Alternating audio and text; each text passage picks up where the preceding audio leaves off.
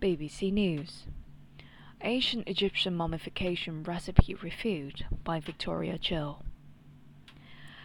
Examination of a mummy has reviewed the origin ancient Egyptian embalming recipe first used to preserve bodies.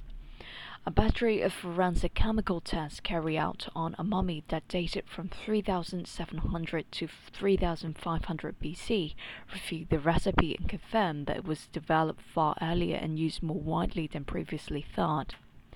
The Egyptian Museum in Turin, Italy is now home to the mummy in question. The findings are published in the Journal of Archaeological Science. Dr. Stephen Buckley, an archaeologist from the University of York, told BBC News that this mummy literally embodies the embalming that was at the heart of Egyptian mummification for 4,000 years. Dr. Buckley and his colleagues worked out the chemical fingerprint of every ingredient, although each element could have come from a number of sources. So, the basic recipe was a plant oil, possibly sesame oil balsam type plant or root extract that may have come from bulrushes, a plant based gum, a natural sugar that may have been extracted from acacia. Crucially, a conifer tree resin, which was probably pine resin, when mixed with uh, mixed into the oil, the resin could have given uh, antibacterial properties protecting the body from decay. Until now, he said, we have not had a prehistoric mummy that has actually demonstrated so perfectly through the chemistry the origins of uh, what would become the iconic mummification that we know all about. How did scientists find the recipe? Dr. Buckley began searching for the recipe several years ago when he and his team extracted and analyzed the chemical from Egyptian textile that has been used to wrap mummies. The textiles are part of an Egyptian collection at Bolton Museum in the north of England. Dating to around 4000 BC, these particular fabrics were much older than the point at which it was believed that the embalming and mummification originated. Mummification in general supposedly started around 2600 BC when the Great Pyramid was being built, Dr. Buckley said. But we observed that there was evidence that the preservation of the body started earlier than this, and this discovery led to him to prehistoric mummy um, in the Turin Museum collection is never undergone any conservation treatments, and so it provided a unique opportunity to study unpolluted ancient Egyptian chemistry.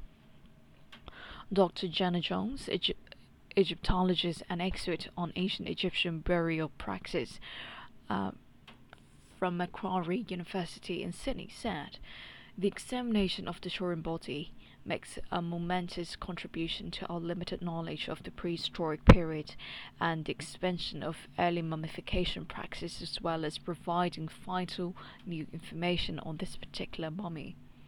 By combining chemical analysis with visual examination of the body, genetic investigations, radiocarbon dating, and microscopic an- analysis of the linen wrappings, we confirm that this ritual mummification process took place around 3600 BC on a male aged between 20 and 30 years when he died.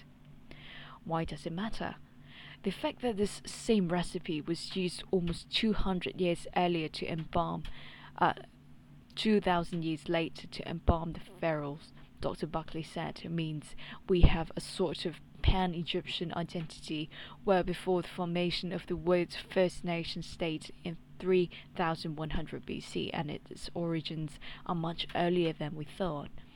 It also reveals an insight into how and when the ancient Egyptian perfected an antibacterial embalming recipe that protected and preserved the dead, leaving behind the iconic Egyptian mummies we are now so familiar with.